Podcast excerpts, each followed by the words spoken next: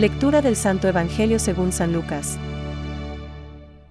El desprendimiento cristiano. Uno de la multitud le dijo, Maestro, dile a mi hermano que comparta conmigo la herencia. Jesús le respondió, Amigo, ¿quién me ha constituido juez o árbitro entre ustedes? Después les dijo, Cuídense de toda avaricia, porque aun en medio de la abundancia, la vida de un hombre no está asegurada por sus riquezas, les dijo entonces una parábola.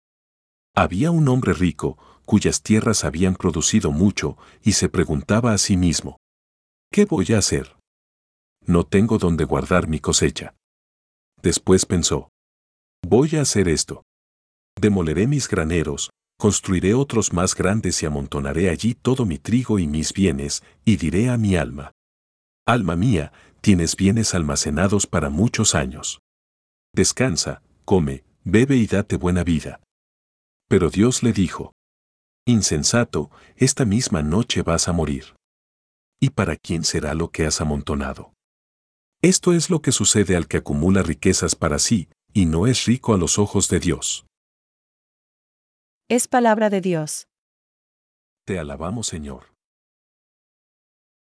Reflexión. La vida de uno no está asegurada por sus bienes.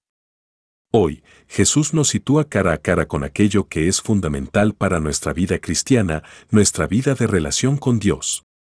Hacerse rico delante de Él.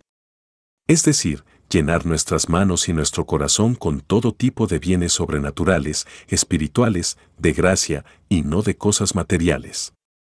Por eso, a la luz del Evangelio de hoy, nos podemos preguntar, ¿De qué llenamos nuestro corazón?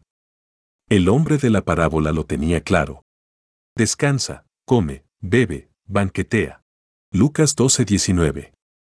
Pero esto no es lo que Dios espera de un buen hijo suyo. El Señor no ha puesto nuestra felicidad en herencias, buenas comidas, coches último modelo, vacaciones a los lugares más exóticos, fincas, el sofá, la cerveza o el dinero. Todas estas cosas pueden ser buenas, pero en sí mismas no pueden saciar las ansias de plenitud de nuestra alma y, por tanto, hay que usarlas bien como medios que son. Es la experiencia de San Ignacio de Loyola, cuya celebración tenemos tan cercana. Así lo reconocía en su propia autobiografía. Cuando pensaba en cosas mundanas, se deleitaba, pero, cuando, ya aburrido lo dejaba, se sentía triste y seco.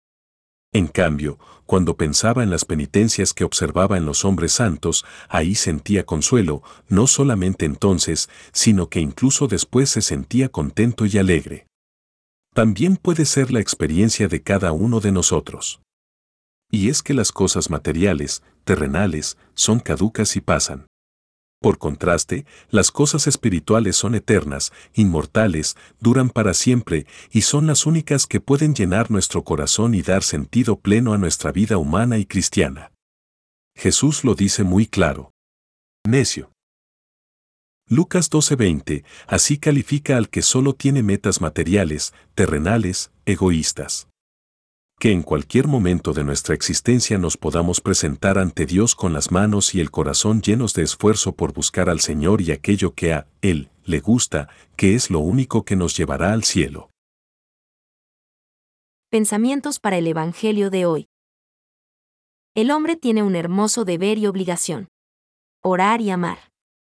Si oráis y amáis, habréis hallado la felicidad en este mundo. San Juan en Bayeni. Eres importante. Y Dios cuenta contigo por lo que eres, no por lo que tienes. Ante Él, nada vale la ropa que llevas o el teléfono móvil que utilizas. No le importa si vas a la moda, le importas tú, tal como eres.